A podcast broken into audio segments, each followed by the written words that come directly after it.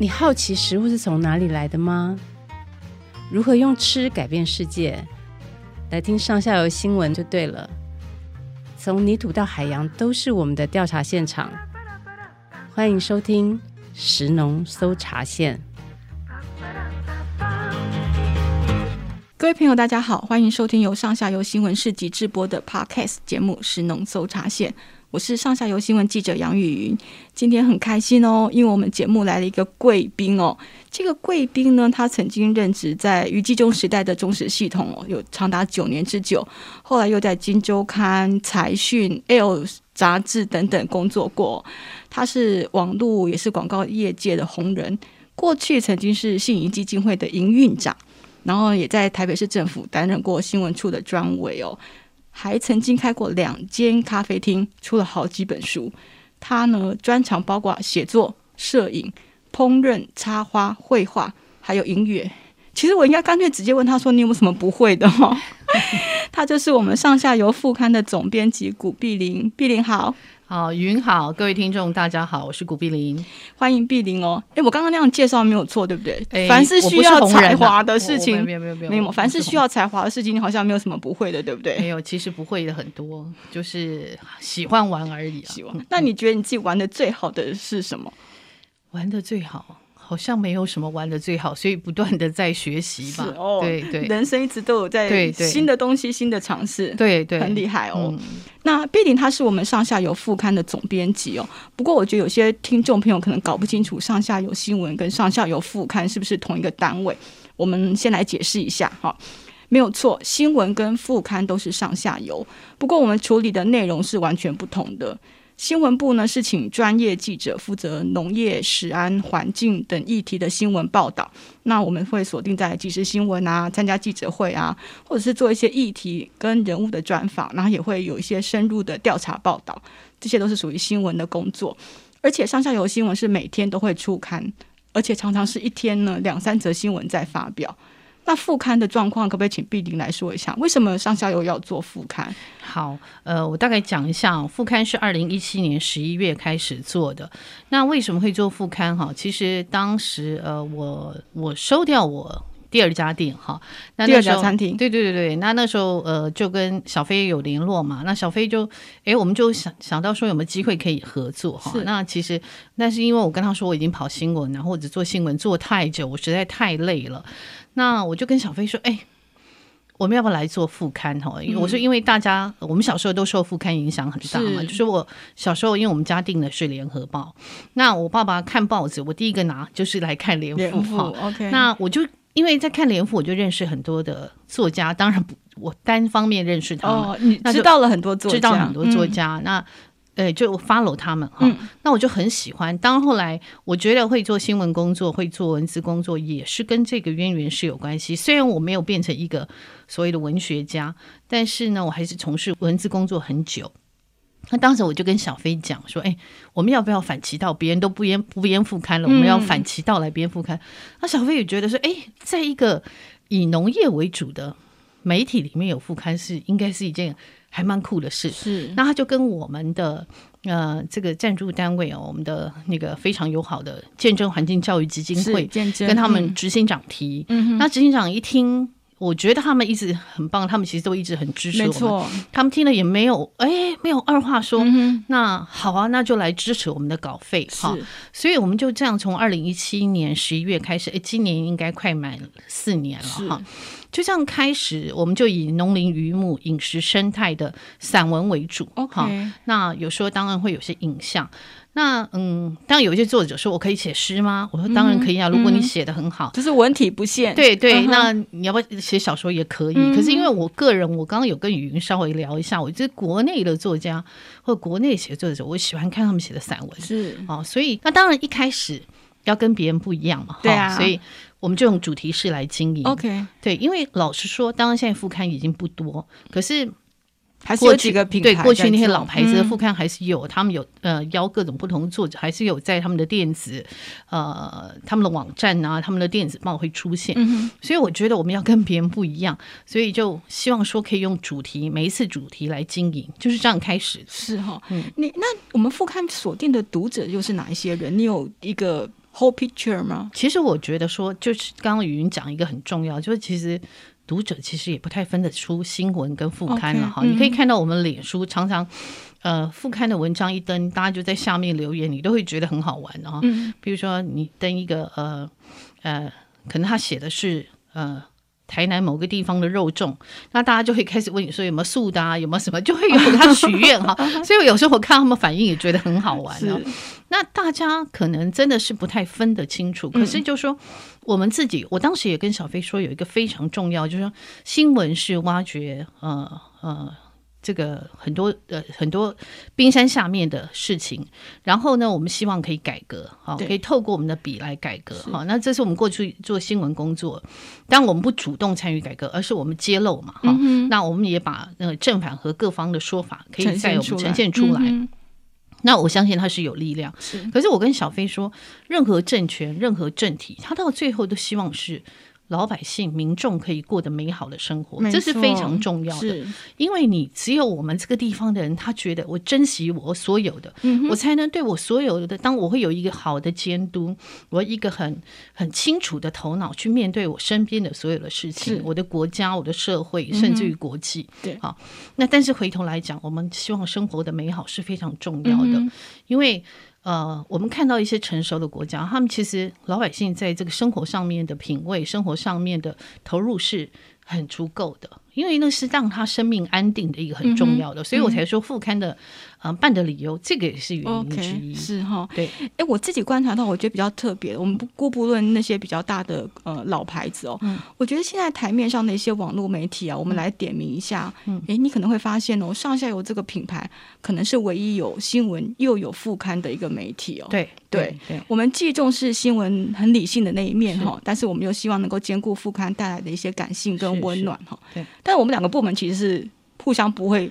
干涉彼此哈，对，对对。可是我们不干涉的的同时，我们又互相支援。是，至少我知道啊，像副刊的作者有时候写的一些事情啊，嗯、会让新闻有一些灵感。嗯，我比方说，呃，哪个作家写的什么食物啊，嗯、我们就会想说，哎，对哦，我们是不是要来盘点一下这个作物这个产业？嗯嗯。那我们在盘点的过程中发现，哇，没有照片，没关系，我们就跟碧玲说，拜托，可不可以煮几道菜，让我们来拍照？然后，然后我们又可以大吃一顿哈，这样子。所以我不知道说副刊你们在定定主题跟作者邀稿的时候，会不会有时候也参考新闻的内容？也会呀、啊，也会呀、啊。譬如说哈，嗯、呃，我。呃，前一阵子因为像凤梨嘛，今年就是呃之前上半年的主角嘛，嗯，二月底的那个凤梨事件，对对对，所以那时候我就会找我的作者说，哎，凤梨是我们小时候都吃的，当凤梨的品种也改良非常多，嗯、我就问作者说，哎，你们要不要来写凤梨哈？嗯，那凤梨的在你的生命记忆是什么？然后你吃过什么样的凤梨，或你们家会怎么吃凤梨？是，我也会这样子。那其实这个东西都是常常也是看哎新闻。有一些给有一些东西给我灵感，那我觉得哎，也可以找人来写哦。那呃，作这些作者们，他们每一个有不同的生命经验，写出来就很有趣。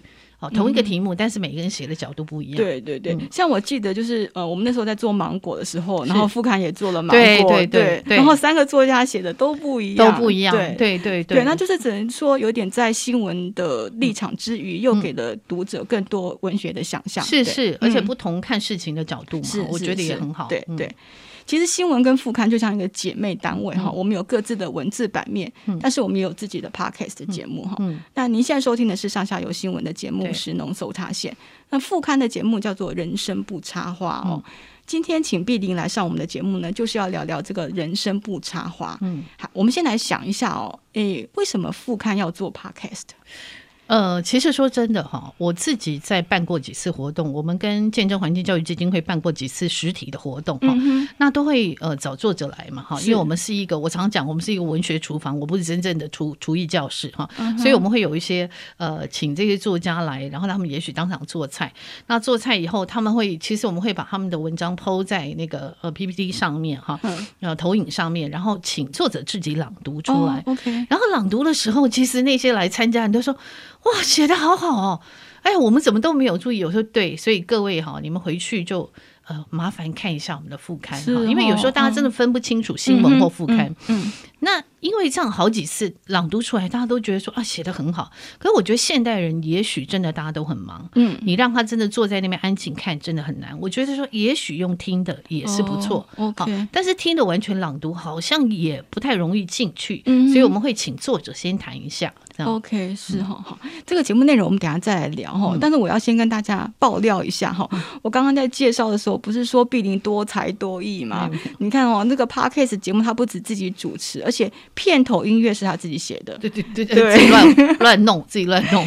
还有不止哦，那个节目露出那个封面，那个他的那个有点像是 logo 那个封面啊，那一朵绣球花，对，那个是他自己的水彩画，对不对？对对对对对啊，真的是超厉害的哦，真的 非常非常佩服哦。其实是因为想要去求别人很麻烦，因为你要去买音乐嘛，哈，很麻烦。Uh.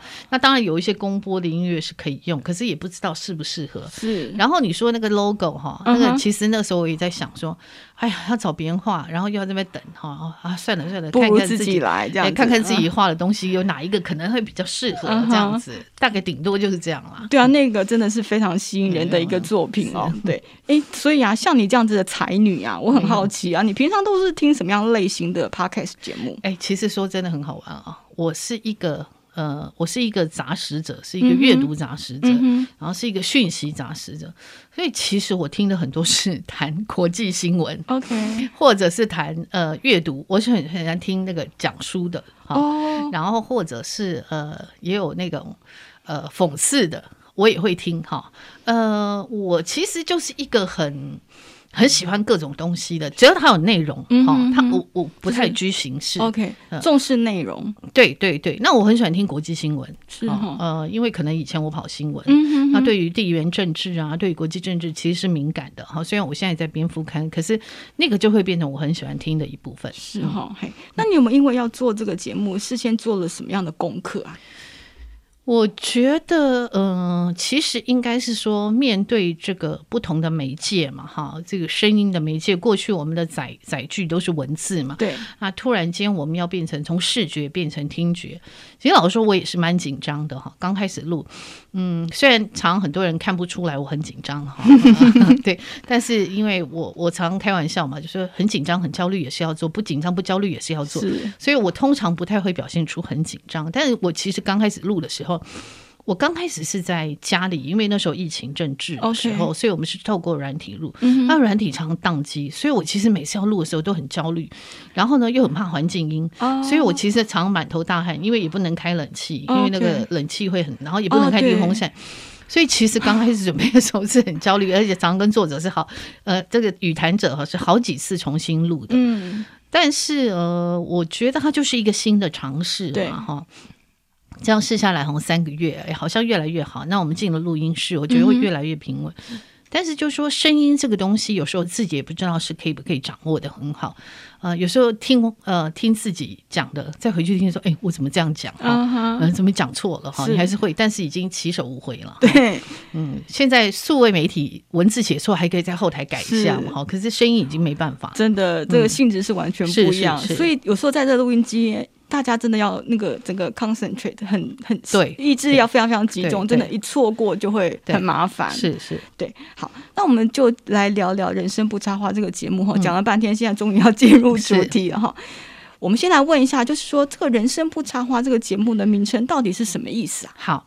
呃，对这个大家问说人生不插花哈，呃，我我很喜欢插花啊。对如果是我的朋友，大家都知道我很喜欢插花，我就喜欢拈花惹草。那但是因为我觉得一个园地哈，就像我们看上下游新闻，它其实已经十年了，对不对？它其实真正开始有爆发力，也许是经过了五年六年哈，嗯、呃，到后面这几年，那前面它当然也做得很好，可是很辛苦。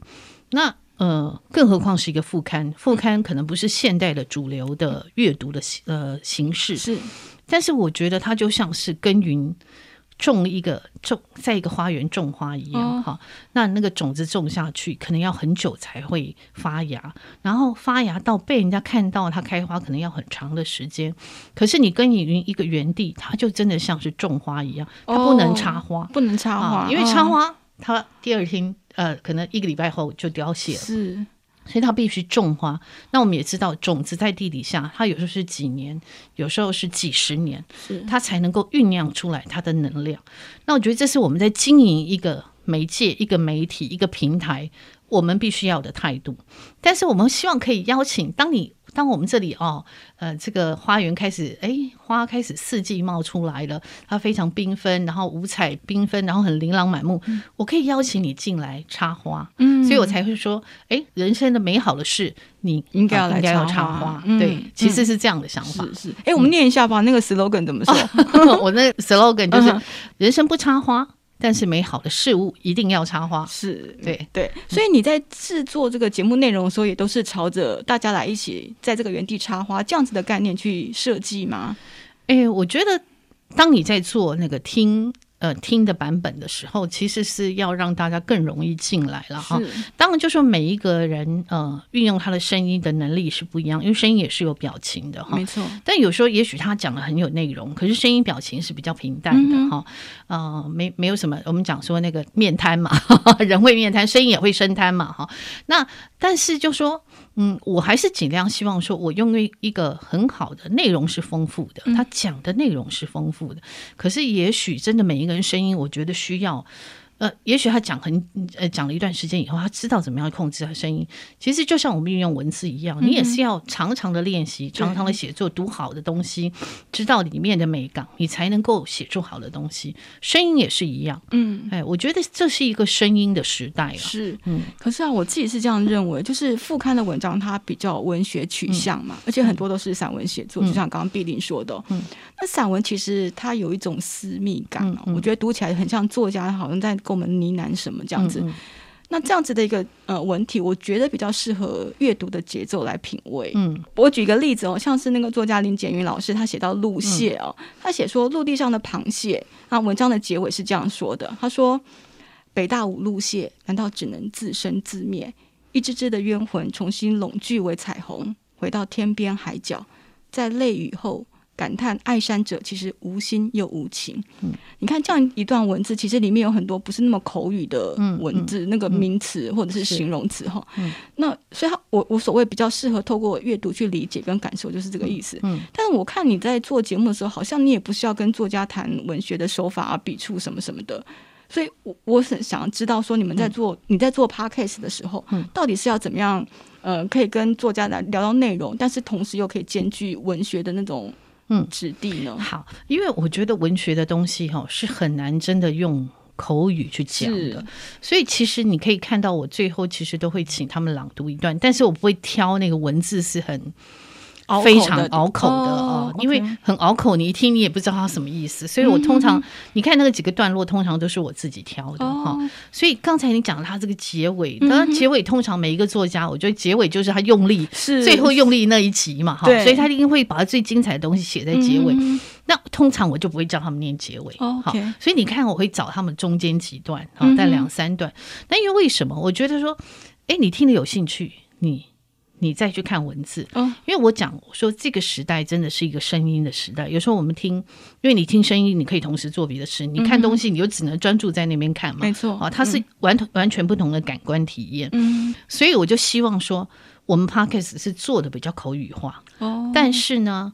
嗯，他在写这篇文章，他的构思是什么？可是我不去谈说他的文学的呃呃路线啊，它的文体啊、嗯、这些东西，因为我觉得这个听对太难了。OK，对，OK，也很少有人真的会懂了。嗯，嗯可是我们毕竟是一个副刊嘛，嗯、你要怎么样不要太过于聊天哦？比方说，我再举一个例子，像你有做一集炒炸酱那一集啊，对，那个是吴家恒作家吴家恒写的一篇文章嘛。可是录成 podcast，在我听来，我就会觉得有点是带着文学性质的一个厨艺节目。哎，你这是你当初设想的基调吗？我觉得也没有关系，因为我常常其实跟我们也办过实体的活动嘛。我刚刚讲就说，呃，我也会找这些作家来。呃，像我们也在规划十二月的分享，分享嗯、那但是呢，譬如说像林烟老师哈，呃，林烟老师他那个他那个那个那个控他的菜味，我每次都念错那个字，控菜味，那个其实不是控，他说熬熬也不是熬，我每次都不会念哈，然后他纠正我 n 次我都不会哈，OK，但是呢，他本身是一个很会写也很会做的，可是。毕竟我们不是一个厨艺的节目，节目嗯。所以他在文学这个部分，为什么他会叫文学厨娘嘛？哈、嗯，他一定是从文学出来写到饮食以后，最后变成哦，打开工哦，你家搞住诶，哈，你能不能把你写的那些东西也可以煮给我们吃？好、哦，其实缘由是这样来。OK，那我们的作者。说老实话，呃，真正厨师并不多了。好像我，呃，最近有找一个鱼贩嘛，哈、嗯，那个卖鱼的林凯伦，那凯凯伦就阿伦就真的是卖鱼的。可是真正是那个行业的人不多，嗯、他都是因为有兴趣业余、然后在他生活体会到这个做做菜的一些乐趣、嗯、或一些很细微，啊、他过去的情感的承载。啊，他才开始写的哈，所以他跟真正的厨艺教室，我觉得又是不一样。那厨艺节目也是不一样。嗯嗯，所以说说在谈这个做这一道菜的过程中，其实情感啊、对记忆啊这些东西，跟文学的包袱都要放到一起。是。而且说真的了，他反而做菜不见得是他的做菜技巧多高明。嗯、譬如说，你刚刚讲到嘉恒那集，他也做的那个，对啊，他做的好 K 九、呃，他做的真的很很自由。但是为什么他其实他当时有跟我讲，他很想把他妈妈，语音也访问过他，对，他想把他妈妈的手入菜可以传下来，嗯，因为他觉得那个是很珍贵。那我觉得也是，因为我自己在我父亲过世以后，我才发现说我父亲很多那个家乡菜我都没有学会啊、哦。那你有时候会很感伤，你到一个年。机会很感伤，所以他当时说，那因为嘉恒自己本身也写作，然后他自己又是音乐的导聆人嘛，做广播，所以我就很鼓励他说：“哎，你真的是可以把它好好写下来。Okay. ”但是他不是一个真的是很严谨的食谱。好，我觉得这个是呃，在文学的部分，其实我觉得感情跟生命经验的承载还是最重要的，嗯，而且是最珍贵的。对对，对，好。嗯我们食农搜查线，我们敲来宾来上录音通告，其实都不难哦。我们平常找专家学者、嗯，或是我们记者也很常自己来录音哈、嗯。大家侃侃而谈，其实都很习惯。嗯但是我知道啊，有一些作家其实是比较内敛，比较拙于言辞哦。对，所以碧玲，你是怎么样鼓励那些原来动笔的作家，现在动口上节目呢？对，你知道要说服他们动口上节目，比叫他们写文章更难，真的、哦，因为他们都跟你讲说我的声音很难听啊，然后怎么样？呃，我我没办法自己念，他们其实紧张什么的，对他们都会很紧张哈。像我有几个作者，我都是在那边跟他们撸很久哈。嗯那我就跟他说，他说我的声音很难听，我的声音很沙哑。我说没关系，每一个人声音都有他的魅力。嗯、你只要把你呃那个最内心的情感透过你的声音传递就好了哈。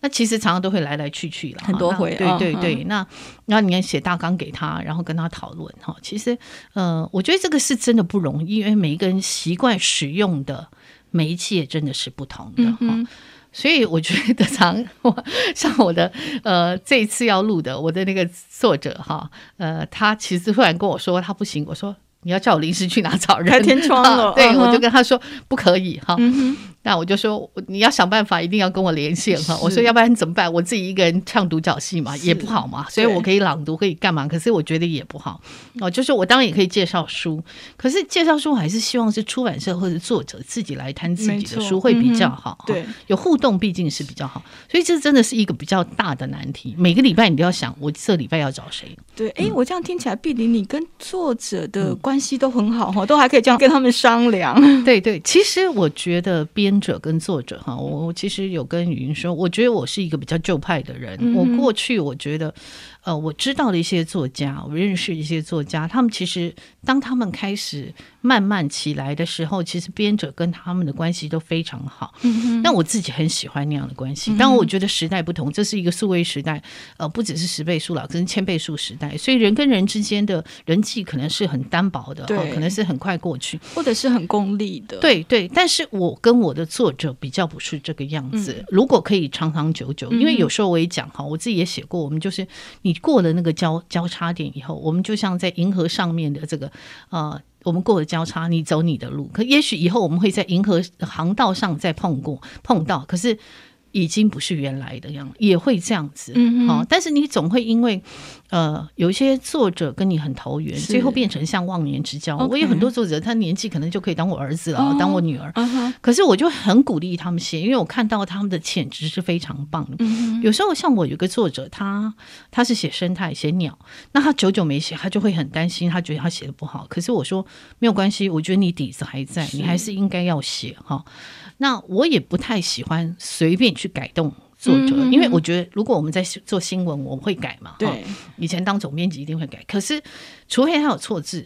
嗯，否则通常我是因为那是他的文气，他的口气。Okay, uh huh. 但是有的东西如果太累赘，还是会跟他说：“我建议你这个改掉。”哈，我也碰过一个作者，那个作者那时候他写香港，好，然后他写香港就写的非常像新闻那样子，因为他很气，非常气。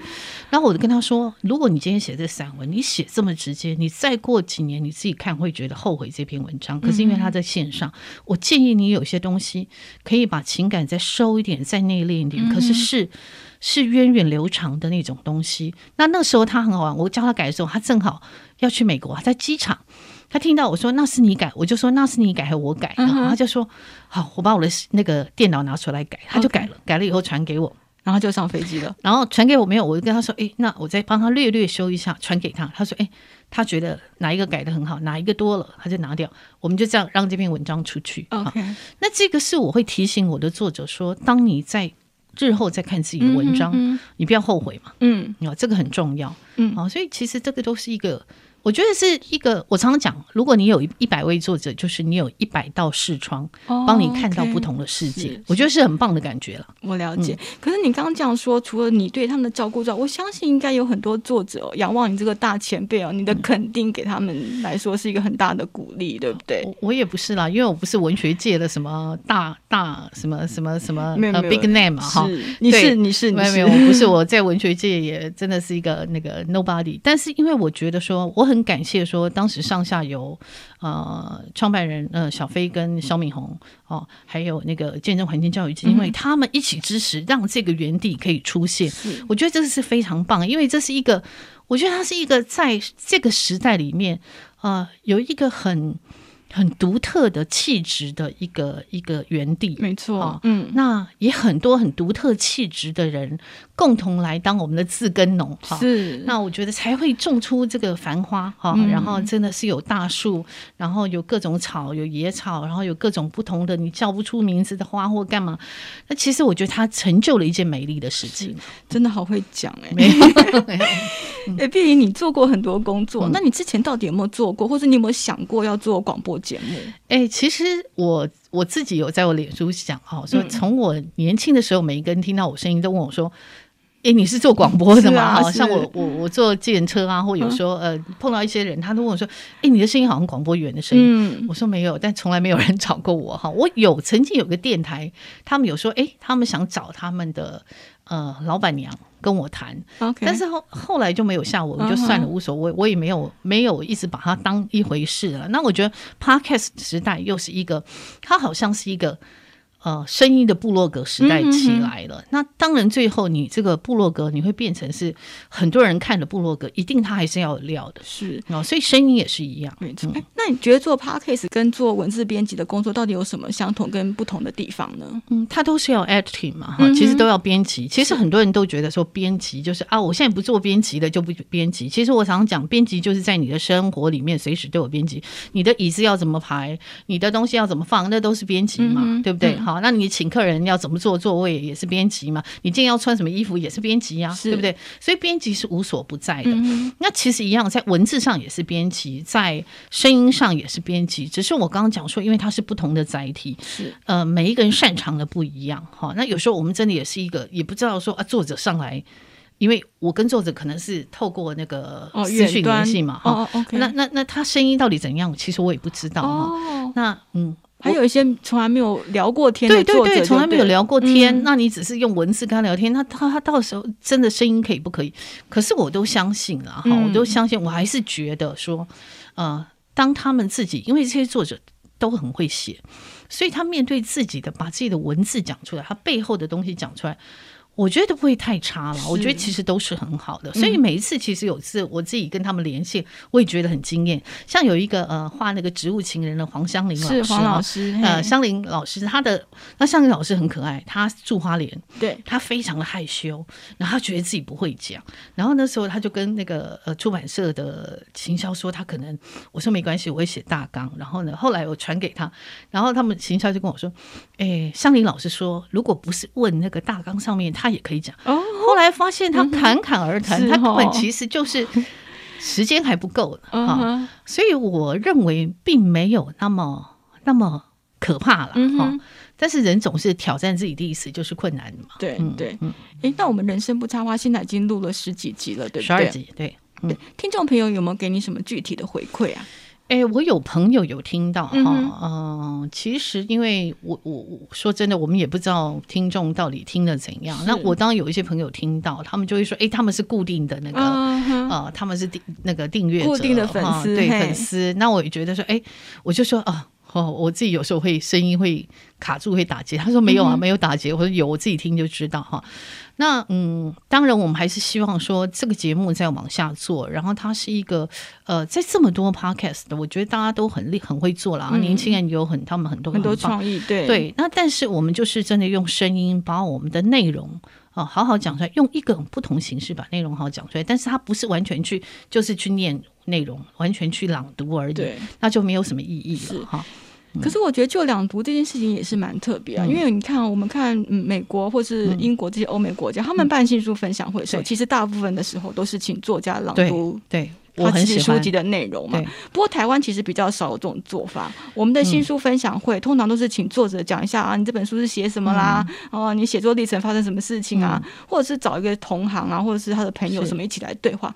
是其实很少有这个朗读作品这样子一个节目的安排哦。嗯嗯嗯，那毕竟你刚刚讲到说，因为你们是在做分享会的时候，嗯、用 PPT 这样的形式让。嗯作家去念，你觉得效果很好，嗯，嗯，所以是因为这样子做延续在 Podcast 里面继续这样执行吗？对，其实我自己，呃，你讲的说英美国英美的作家，其实因为像我我自己也看过一些英美的，他们在念诗歌嘛，哈、嗯，我觉得非常棒，我很喜欢那个感觉。嗯哼那呃，但是你通篇全部念下来，因为有的人可能他的一口气没办法念那么多，所以为什么我会选个两三段、三四段？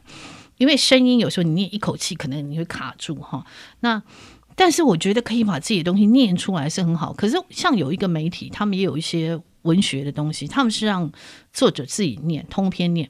可是通篇念我会觉得有点像有声书了。对，但是我觉得那个像有声书又不那么，因为说真的，每一个用声音去演绎自己的东西不是那么强。嗯，你要他把它通篇全部念出来，其实念到后来，有的人声音就是很平很平。你念了以后就嗯比较没有什么感觉，没有吸引力了。对，所以我自己会比较倾向于说，也许念个两三段、三四段就好，嗯、他的声音刚刚好。是哈、哦，嗯、好。那现在节目最后，我要来东施效颦一下哈，我要邀请碧玲来为我们朗读一段她的文学作品。可不可以先简单说一下这一段是讲什么，然后再帮我们做朗读好吗？好，我其实呃这这篇应该是我很久以前写的了哈，应该是刚开始编副刊。呃，其实说真的，诶，我自己不是一个很喜欢诶刊登自己的文章，为什么哈？因为诶，因为呢。我觉得这个原地应该是作者的哈，是那但是呃，我会写，通常是因为我刚刚讲我们是主题式经营嘛，哦、有时候作者没来稿的时候，哦、你就得要填上自己填上去哈。那通常我填都是这种，说真的就是火烧着屁股的时候了哈。可是。当然，我还是得面对这个事情，好好的经营嘛，哈，嗯，所以这一篇我写的是榄甘滋味，再无可寻。我是写我爸爸，哈，是，呃，为什么？因为其实我不是一个很孝顺的孩子，我从小就是很叛逆，哈，我觉得我的父母要把我养大，其实真是一件不容易的事情，因为我每个阶段都有不同的状况，哈。但是我，呃，在我父亲过世以后，其实我可以深深的感觉到我父亲。其实这篇是我父亲还在，可是那时候我父亲已经晚年有点失智了。那呃，我就深深感觉到，呃，我没有真的好好去了解我父亲的故事，哈、嗯哼哦，他的生命历练，他当时从中国来到台湾，哈、哦，他呃十九岁呃学随随大学来到台湾，那我其实并没有真正去了解他的故事。可是呢，当我想要。我开始想要了解的时候，他已经没办法跟我讲，所以这篇我写的懒干滋味再无可寻，就是懒就是橄榄的懒哈，嗯、那干就是晒成干哈，哦、呃，其实嗯，因为我父亲是呃广东人。所以他们有一些家乡的食物，然后那时候他就常叫我去香港帮他买这个栏杆哈，所以我大概就朗读一下这一段。其实那天我自己再看一下，也觉得蛮感触的哈，蛮感慨的。我觉得，嗯、呃，当你在父母还在的时候，如果我们真的可以把他们当做我们采访对象，好好跟他们谈话，也许我们可以得到很多。嗯、可是因为我们真的没有，我们我们把所有的力气都拿去呃对外人很好啊，呃做别的事。可是我们对自己的身边的我们视而不见哈。那我待会就朗读这个哈。是临界退休前，记得有一位亲友捎来一袋榄柑。仿若敲开离乡逾四十年的父亲某道记忆门阀，可这食材属于东江菜，不知因何缘由，未能在此间成为惯食食材。现世无任任意门，得找到香港的杂货店方才能找寻到。这过咸水方能取得的故乡滋味，在那几年出差日子里，挤成了梦魇。老是记得自己穿梭于港岛九龙间的南北货店，挨家询问，焦躁狂虑的紧张模样。日后想来，怕是招来若紧箍咒了一句：“只顾自己，不顾你爸爸。”爸爸对于用油也有坚持，蛋炒饭非用猪油，炒了镬气十足，方得精髓。早年疼惜女婿的外婆，特地挑精选猪皮，炸得饱满肥滋滋的，酥炸后。猪皮归孩子们当零水零嘴吃，猪油则是是油是肥的父亲心中的好油。橱柜里常备着那浓稠黑芝麻油，而苦茶油煎地瓜或煎鸡蛋或姜片，撒点酒水煮成荷包蛋汤，清简却浓烈。父亲说是固脾胃，也在他为女儿的食补菜单上。母亲的厨房与冰箱里有闽有客有洋。诸般食材，兼有往昔各省妈妈与他交流过的饮食拼图。父亲辞世后，母亲已然不掌勺多年，客未散一间，怅然若失了重心。一日问起妈：“你还记得爸爸以前爱吃的懒事怎么做啊？”妈妈答非所问地说：“后来啊，你爸回老家，他们的榄是是红色的。”咸的打死卖盐的，带回来你爸根本不敢吃。你从香港买回来的，吃完那几几斤以后，他大概吃怕了，再也没有吃过了。父亲的乡愁滋味，您指这番话里，想让父系的东江滋味借可上市，竟也无可可借。天桥饭店早已消灭无踪，斯斯然间，无由分辨出究竟是他的还是我的乡愁。非常感谢碧玲温暖的声音哦，真的。非常感动，谢谢。嗯，那也很谢谢你今天跟我们分享很多精彩的一些想法哈。谢谢。嗯，哎，大家，你们知不知道今天听完这个节目之后，最重要的工作是什么？就是赶快去订阅《人生不插花》这个节目啦！如果大家之前没有听过这个节目的话，记得一定要把过去的集数都补起来哦，大家一定会有很多的收获。谢谢。谢谢你，是我也非常感谢碧玲今天上我们的节目哈，祝福人生不插花越来越精彩。谢谢，谢谢碧玲，谢谢各位听众，拜拜，谢谢云。好，接下来呢，我们就进入听众点播的单元哈。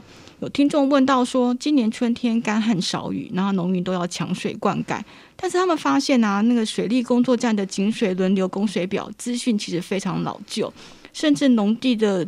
都已经转手，或者说地主已经死亡了，可是资讯都没有更新哦。那他们询问说，发现能够在这个灌溉轮流表上有被排入人名的啊，就是早年有缴纳水租的，可是现在已经没有在收水租了。那农民难道没有权利去灌溉吗？那因为这个问题呢，就衍生了很多农民相互抢水啊，互相争吵，感觉上好像又回到了早期非文明的社会哈。那听众希望我们节目能能够帮忙了解这个状况哈。好，那关于水权的问题呢，我们一定要来请主管机关回答哈。所以我们专访了农田水利署署长蔡生辅，那大家一起来听听看他怎么说。通常就是遇到干旱的时候，那在水资源不足的状况之下，那农水署啊各地管理处底下的工作站，那就就会采行轮流灌溉的方式啊，来呃这个因应啊干旱。那在实施轮流灌溉的时候，那我们张贴的这一个呃呃轮流灌溉的资讯啊，那都是以哈、啊、圳路的名称、水利小组的名称啊以及地号啊来表达它轮流的啊顺序啊跟时间啊，那是不会出现人名的啊。那当然呃在呃少数的工作站。那么呃，有些水利小组长或呃工作站同仁比较热心，他们会额外的哈、制作这个水单啊，然后来呃通知呃个别的这一个呃这个小组里面的这个农民啊。那当这个各他们做的这个水单的资讯啊，那这个人名跟地号啊如果没有对起来的话，那么一一切都是以啊这个地号啊为准啊。那另外，呃，听众有提到，就是说，啊、这个水租的事情。那事实上，啊、在八十三年以后，那农田水利会的会费就由政府全额代缴，所以八十三年以后就没有再缴这个啊、水租了哈。那呃，所以呃，因为呃，这个各地的一些个案的样态可能不太一样，那我们农水署署本部哈有一个咨询窗口。啊，那是我们管理组的啊洪组长，那电话是零二八一九五三一二六。那如果呃有相关的建议事项啊，或者是我们可以协助的地方啊，那大家都可以多利用这一支专线啊，非常谢谢。好，那希望署长的回答能够解决听众的疑惑。如果大家还有其他想要知道的议题呢，请留言告诉我们。嗯，这一集的节目呢，就要在这边告一个段落。如果您觉得节目内容对你有帮助呢，请务必给我们五颗星的肯定哦。那也提醒您记得订阅我们的节目，这样子一有新的单元上架呢，你就会立刻收到通知。感谢大家今天的收听，祝你有美好的一天，我们下星期见，拜拜。